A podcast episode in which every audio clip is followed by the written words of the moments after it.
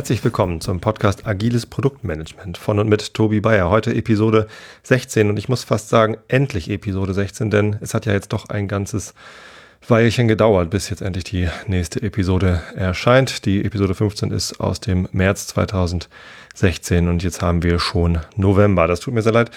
Ähm, aber ja, so ist es nun mal. Einer der Gründe, wie es dazu kommt, dass ich im Moment ein bisschen weniger äh, zum Thema agiles Produktmanagement zu sagen habe, könnte daran liegen, dass ich gar nicht mehr als agiler Produktmanager arbeite, sondern die Seiten gewechselt habe, äh, die Aufgabe gewechselt habe, die Rolle gewechselt habe und nunmehr agiler Coach bin.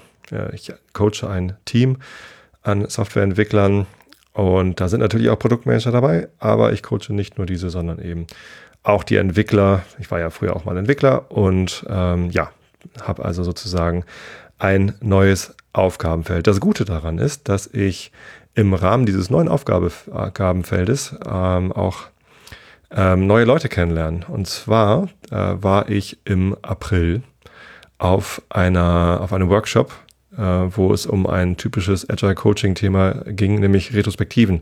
Wenn ihr mal schaut im Agiles Produktmanagement Podcast, da habe ich mit Alexander Fürstenau vor einer Weile auch eine Sendung zum Thema Retrospektiven gemacht und das ist ähm, mitunter das schärfste Schwert für Agile Coaches. Somit war ich dann also eine Woche lang ähm, im schönen Portugal auf einer Tagung und habe äh, mit Agile Coaches aus der ganzen Welt gelernt, wie man denn die besten Retrospektiven veranstaltet. Und mit von der Partie war Jutta Eckstein. Ähm, sollten, sollte möglichst allen von euch schon bekannt sein. Wenn nicht, dann habt ihr was verpasst. Sie hat eine ganze Reihe interessanter Bücher geschrieben und ist sehr aktiv in der Szene und das schon sehr lange. Aber bevor ich zu viel davon erzähle, ähm, hier jetzt endlich die Aufnahme aus dem April, die ich dankenswerterweise mit Jutta während dieses Workshops in Portugal machen konnte. Viel Spaß!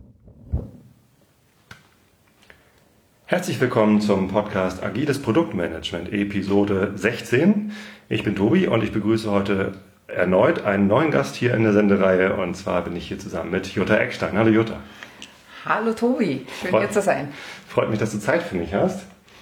Ähm, genau, bevor äh, ich dich jetzt gleich frage, wer du bist, ich meine, okay, viele werden es wissen, aber vielleicht nicht alle meine Hörer. Ähm, ganz kurz zu dem Setting hier. Wir sind in Portugal. Äh, wir haben lässige 18 Grad draußen oder so. Die Sonne scheint. Und ähm, warum sind wir hier in Portugal? Tja, wir sind beim Retrospective Facilitators Gathering, total coole äh, kleine Konferenzen, Open Space Konferenz mit circa knapp 30 Leuten, 25 Leuten und tauschen uns aus über Retrospektiven und was es ausmacht, die zu moderieren. Mhm. Genau, Retrospektiven, Facilitatoren sind ja eher so Scrum Master, Agile Coaches und nicht so die Product Owner. Trotzdem ähm, treffen wir uns hier genau. ähm, und soll diesem Podcast keinen keinen Abbruch tun. Ja, es ist ein ziemlich, ziemlich cooles Setting hier. Also es ist jetzt gerade April 2016 und ähm, zu Hause in Hamburg ist es regnerisch und kalt und Schneeregen und so. Und wir können hier schön in der Sonne sitzen. Äh, und arbeiten, genau. Jutta, was arbeitest du? Also wenn du nicht gerade hier in Portugal bist. ja, hier wäre ich natürlich gerne zum Arbeiten immer. Ähm, ich arbeite als agiler Coach und zwar vor allem mit dem Schwerpunkt auf großen und verteilten Projekten. Das mache ich seit ach, 16 Jahren und ähm, habe auch Bücher eben in dem Bereich geschrieben. Also auch das erste, was zum Beispiel über Skalierung überhaupt ging von agiler Entwicklung und dann eben auch ein Buch über Verteilung. Ein anderes genommen, was auch hier zum Kontext passt, Retrospektiven für unternehmerischen Wandel. Und dann äh, jetzt ganz neu kommt in Print raus ein Buch, was ich zusammen mit Johanna Rothman geschrieben habe das heißt um, Diving for Hidden Treasures, Uncovering Your Cost of Delay in Your Project Portfolio. Ich glaube, das ist der richtige Titel. Langer Titel. Schon, ja, ganz schön lang. Aber Hauptsache er hat irgendwas mit Tauchen drin, was meine Leidenschaft ist. Ah. Deswegen Diving for Hidden Treasures. Warst du hier schon tauchen in Portugal? Nein, war ich nicht, weil es mir ehrlich gesagt, das Wasser ist mir zu kalt. okay, ja. Auf aber das Buch eben, kommen wir gleich noch zu Ja, sprechen. genau. Aber auf jeden Fall, ich arbeite eben ähm, in eher so großen Settings. Also sprich, wir arbeiten mit vielen Teams an einem Produkt meistens in Großkonzernen und sehr häufig global verteilt. Mhm. Und das machst du selbstständig? Genau, mache ich selbstständig, ja, Einzelkämpfer. Seit wann bist du Einzelkämpfer? Seit 98. Wow. Also ja, also inzwischen ein paar Jahre, genau. Okay. Mhm. Gut, dann hast du viel Erfahrung, viel Übung, viel gesehen. Ähm, meine erste Frage wäre natürlich dann in, in, diesem Setting, großes, großes Team, viele Teams, verteilte Teams. Ähm, was sind da die größten Herausforderungen für Product Owner? Oder haben diese Teams Product Owner jeweils in den einzelnen Teams oder sind es eher Funktionen, die dann übergeordnet sind und für, für mehrere Teams zuständig mhm. sind? Also wenn, äh, gibt es natürlich auch verschiedene Leute, die so verschiedene Sachen für sich herausgefunden haben, die, die besser funktionieren. Also von daher jetzt so, was ich in meinem Kontext herausgefunden habe, ist, dass äh, jedes Team in irgendeiner Form einen Support braucht, was die Produktentwicklung angeht. Mhm. Ob man jetzt die Person Product Owner auf jeden Teamebene nennt oder den einen anderen Namen gibt, das ist mir gleich. Ich nenne es meistens der Einfachheit halber Product Owner und dann gibt es eben noch einen übergeordneten Product Owner, der Lead oder Chief Product Owner, der eben äh, mit dafür sorgt, dass alle Product Owner an einem Strang ziehen. Und da sind wir auch schon bei dem äh, Schwierigsten, was so ganz grundsätzlich ist, dass nämlich alle Teams tatsächlich an was arbeiten, was als großes Ganzes einen größeren Sinn ergibt und nicht jetzt jedes Team sich auf, auf irgendwas im Produkt stürzt, was zwar hilfreich ist, aber überhaupt nicht ähm, einen, einen größeren Sinn ergibt mit dem, worauf sich ein anderes Team gerade stürzt. Also das halt, auch wenn alles notwendig ist, aber wir möchten ja schnell auch einen Mehrwert schaffen. Folglich muss halt das, was im Moment entwickelt werden wird, auch immer ein, ein größeres Ganzes ergeben. Da geht es dann um das Alignment der Ziele. So ist es, ja. genau. Das Alignment oder auch die Synchronisation, ja. also das vor allem. Und da ist so das, das Haupt Ding, was, was wir halt rausgefunden haben, ist, dass es super hilfreich ist, wenn die Product Owner sich ganz regelmäßig abstimmen. Wir machen das üblicherweise so in der Mitte vom Sprint. Mhm. Äh, kommen die zusammen und das Zusammenkommen ist schon mal in Anführungszeichen, weil global verteilt heißt es halt auch virtuell zusammenkommen, also was auch immer dann gerade möglich ist. Und äh, letztendlich stellt dann jeder Product Owner vor, was äh, er sich mit seinem Team ausgedacht hat, äh, wo sie im nächsten Sprint dann hinwollen, was sie da machen wollen.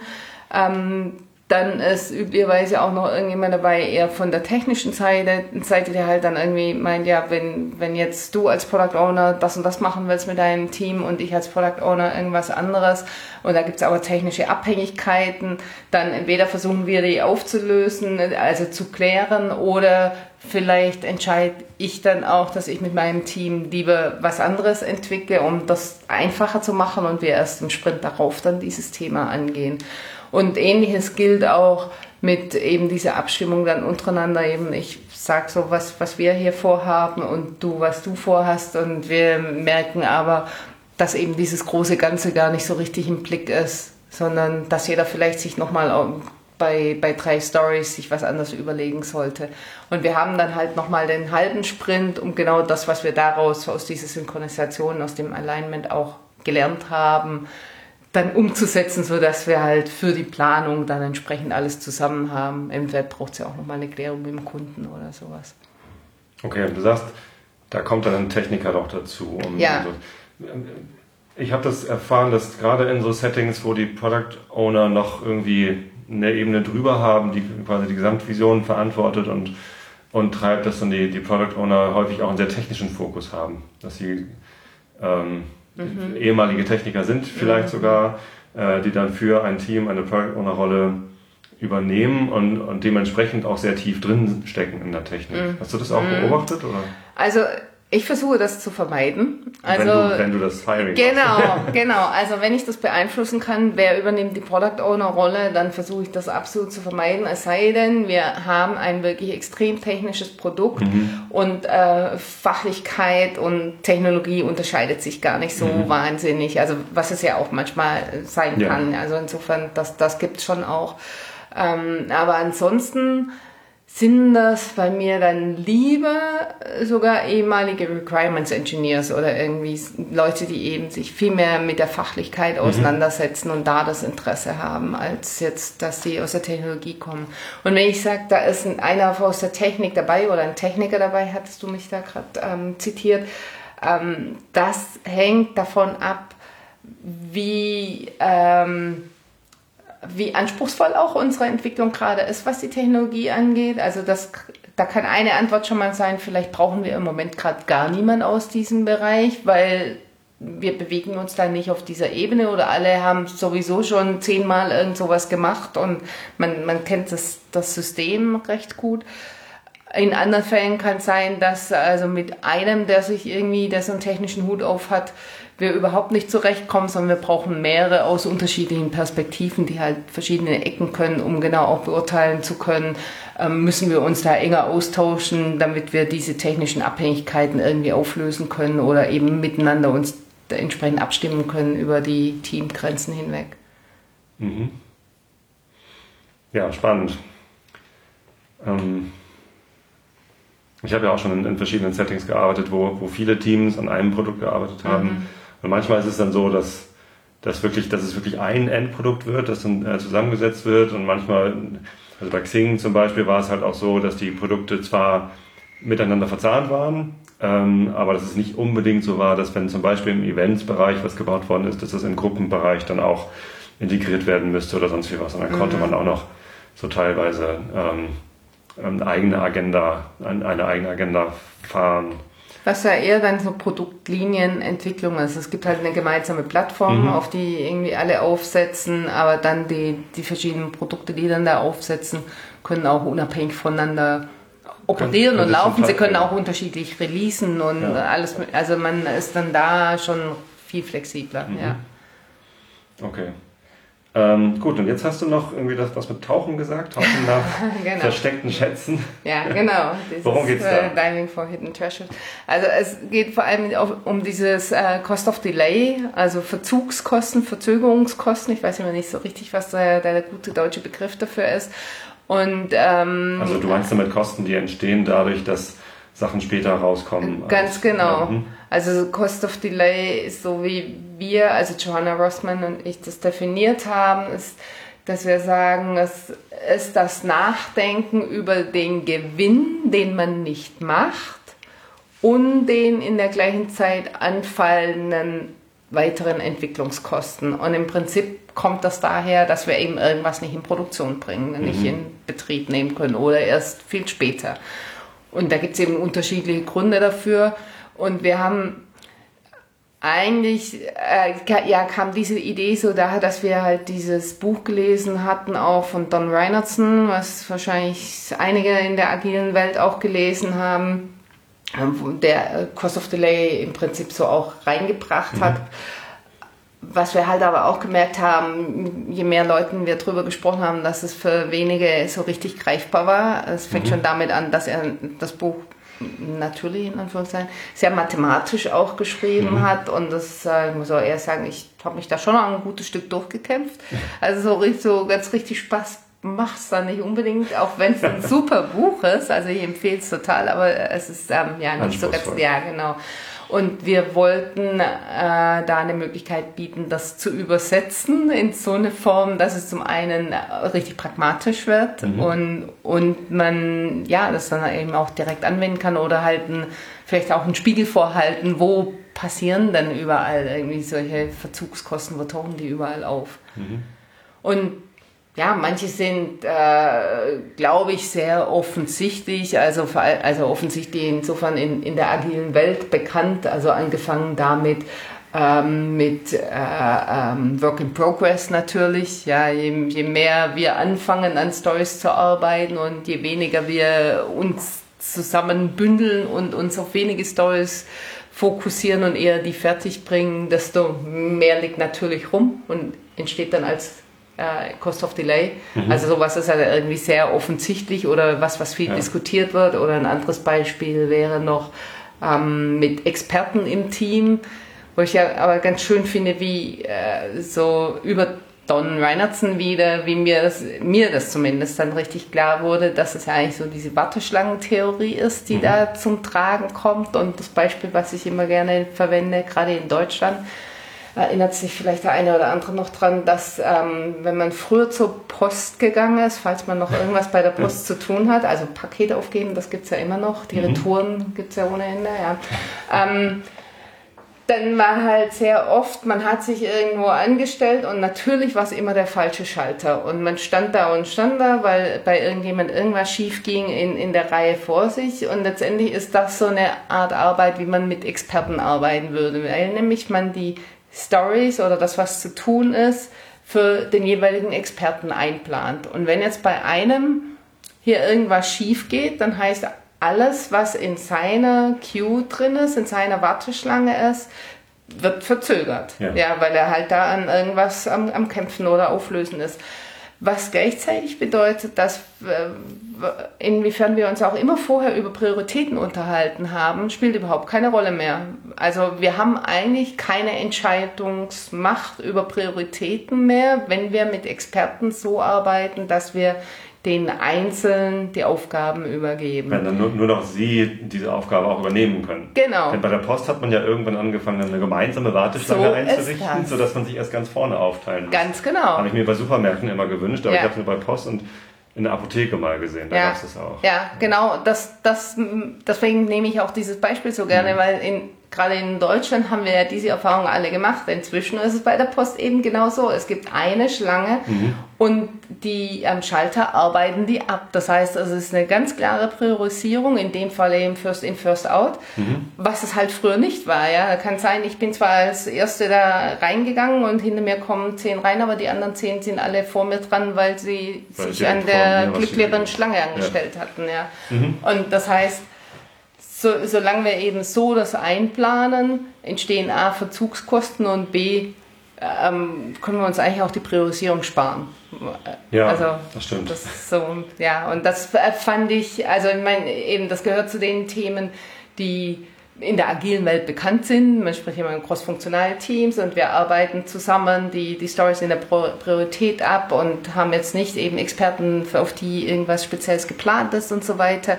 Aber trotzdem finde ich, dass diese, diese Überlegung mit den Warteschlangentheorien das nochmal viel, viel deutlicher macht.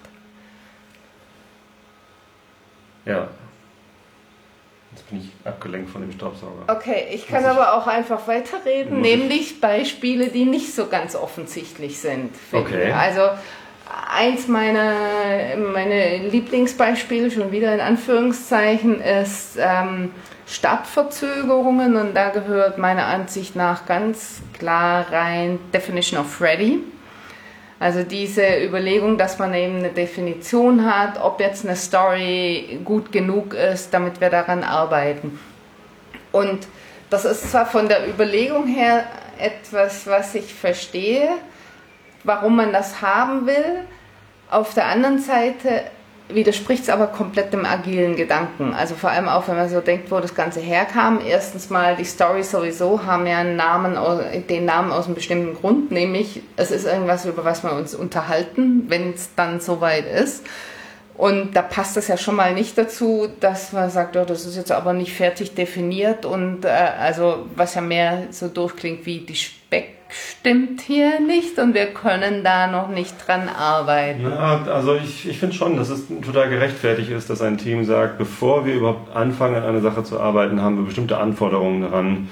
Ähm, deswegen mag ich es ganz gern, wenn in einer Definition of Ready sowas drinsteht wie alle im Team haben ein prinzipielles Verständnis von dem gewünschten Outcome. Ja, die Frage ist, wie geht man dann damit um? Das, was ich halt oft erlebe, ist, dass wenn dann das die Definition of Ready nicht erfüllt ist, dann sagen die Entwickler oft, geht zurück, die Story, und sie geht zurück zum Product Owner und der muss dann wieder dran arbeiten und das ist genau das, was es nicht sein soll, sondern es geht darum, dass es in unserer gemeinsamen Verantwortung ist, zum Beispiel dieses gemeinsame Verständnis zu entwickeln. Und wenn wir es jetzt gerade nicht haben, dann mhm. müssen wir uns zusammensetzen, das Richtig, zu entwickeln. Genau, dann macht man halt eine Grooming-Session oder noch irgendwas weiter, äh, um, das, um das besser zu verstehen, ein gemeinsames Verständnis zu entwickeln.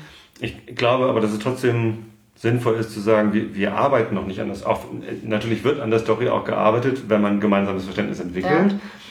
Aber das ist was anderes, als die Story auf den Sprint zu nehmen und zu versuchen, sie, sie abzuarbeiten. Denn um, um eine Story auf den Sprint zu nehmen oder in Progress zu ziehen, ähm, viele Teams arbeiten ja noch mit Schätzungen und ich mhm. finde, eine Schätzung sollte man als Team auch erst abgeben, wenn ein gemeinsames Verständnis vom gewünschten Outcome mhm. da ist. Ne? Mhm. Vorher kann das Team ja gar nicht wissen, was denn mhm. alles möglicherweise dazugehört zu dieser Story. Und deswegen ja. war für mich auch, also als ich noch Product Owner war, war es häufig ein, ein, ein Marker für mich, sobald eine Story geschätzt ist, ist sie eigentlich auch ready. Sodass ja. es irgendwie dann ja. so ein Signal ist. Es war nicht immer hundertprozentig deckungsgleich mit der Definition of ready, aber das war immer so ganz, ganz gutes Signal. Okay, jetzt ist sie geschätzt.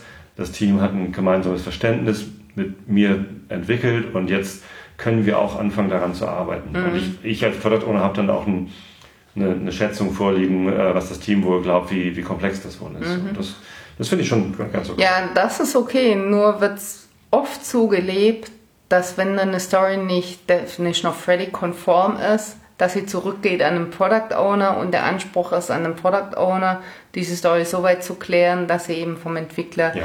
verwendet, äh, umgesetzt werden kann, vom Team umgesetzt werden kann, was halt heißt, letztendlich zieht man wieder so eine Mauer ein zwischen wer definiert die Fachlichkeit und wer setzt dann nachher um und eigentlich geht es halt darum, dass man es gemeinsam klärt und umsetzt. Also da, ja. das ist so das, worauf ich raus will, dass dieses Definition of Ready oftmals dazu verwendet wird, was nach hinten zu schieben, indem man ein paar Mal Ping-Pong spielt. Mhm. Ja, bei wem liegt dann jetzt gerade da diese Aufgabe, das Ding zu klären, anstatt man sich zusammensetzt und es gemeinsam klärt.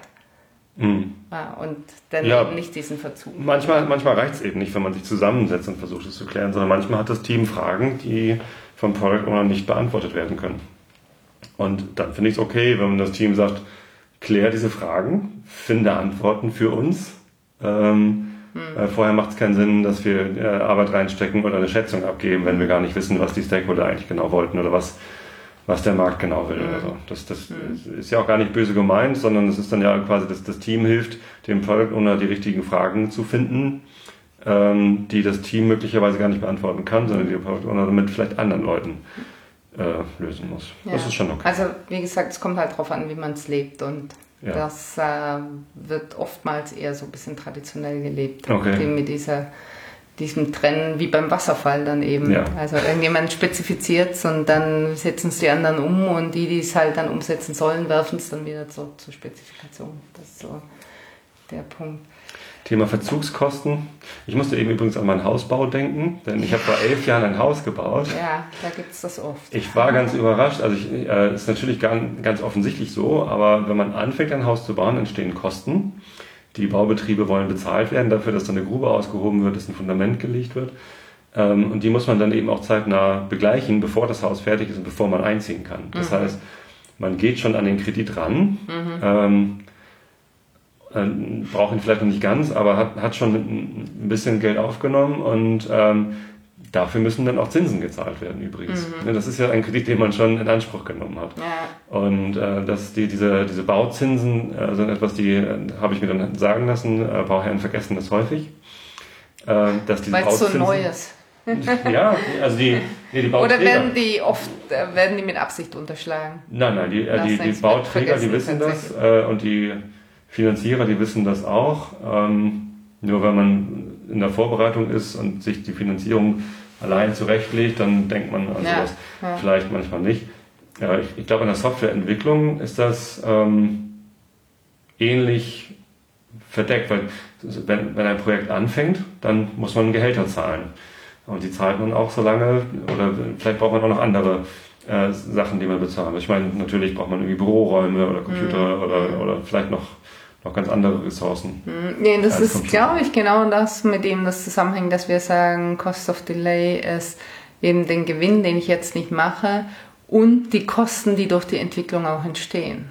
Ja. Also, weil das sind, glaube ich, dann eher dieses Vergleichbare zu einem Bauzinsen. Also ein Teil weiß man ja, man investiert eine, eine gewisse Summe in ein Projekt mhm. und es, es, dauert ein bisschen, bis dann das Projekt äh, auch Geld abwirft. Inwiefern hilft da das, das agile Mindset von Continuous Delivery? Also ich möchte beständig Wert ausliefern an einen Kunden, um den, den Wert, der später geschaffen werden kann, da auch schon, schon sichtbar zu machen. Also eigentlich ja. eigentlich ist agiles Entwickeln ja eher darauf ausgerichtet, so, so schnell wie möglich Wert auszuliefern. Mhm. Vielleicht noch gar nicht irgendwie Umsatz zu machen, aber zumindest schon mal Wert auszuliefern. Mhm. mhm. Hast du da? Das ist, das ist auf jeden Fall super wichtig.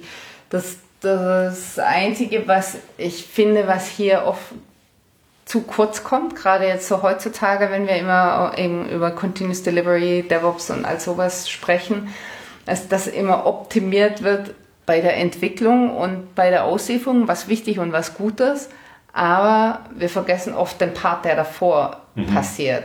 Das heißt, wann zum ersten Mal diese Story als irgendeine Überlegung hier in unser Unternehmen reinkommt und was dann alles passiert, bis es dann endlich mal so weit ist, dass es tatsächlich eingeplant wird für einen Sprint. Mhm. Und das ist eigentlich die Zeit, die die, die größten Verzugskosten schafft. Okay. Also darauf zu gucken, was so ein typisches ähm, Wertstromanalyse eigentlich ist, was aus dem Lean kommt, mhm. ja das hilft viel mehr, schneller Wert zu schaffen, als jetzt immer dieses äh, lokale Optimieren bei der Entwicklung. Da sind wir, glaube ich, allgemein schon recht weit. Mhm. Also jetzt bestimmt nicht jedes Unternehmen, aber da gibt es auch hm, von Tools her und so genug Unterstützung, aber alles, was halt davor läuft, da, ist ja manchmal, kommt so eine Anfrage rein und die wird aufgenommen und dann sitzt sie erstmal da, sitzt vier Wochen rum bis einer sich mal genau anschaut, was sich eigentlich dahinter verbirgt. Dann gibt es irgendein Meeting, wo man sich irgendwas dazu überlegt und dann vergehen nochmal zwei Wochen und man spricht wieder mit dem Kunden und dann irgendwann macht man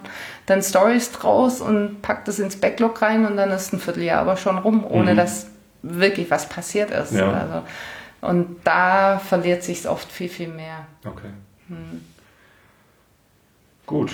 Jutta, wenn du noch eine eine letzte Sache hättest, die du Product Ownern mit auf den Weg gibst, wie sie ihren Job noch erfolgreicher gestalten können, gerade in solchen Settings, wo irgendwie viele Product Owner gemeinsam oder viele Teams gemeinsam ähm, ein, ein, ein Produkt entwickeln. Was, was wäre das? Was ist so ein also eigentlich, ich weiß gar nicht, das ist gar nicht mal so auf viele Teams, aber das, ähm, was mir oft noch zu kurz kommt, ist eine ganz konkrete Überlegung vorab zur Qualität, weil äh, die Teams äh, kein, das oftmals nicht wissen, welche Qualität überhaupt gefordert ist, mhm. welche bezahlt werden wird mhm. und welche man bezahlen will. Und man fragt dann immer nur, nur, nur die Teams von wegen, was schätzt ihr denn, wie lange es dauert? Oder andersrum auch gefragt, übersetzt gefragt, was kostet es dann?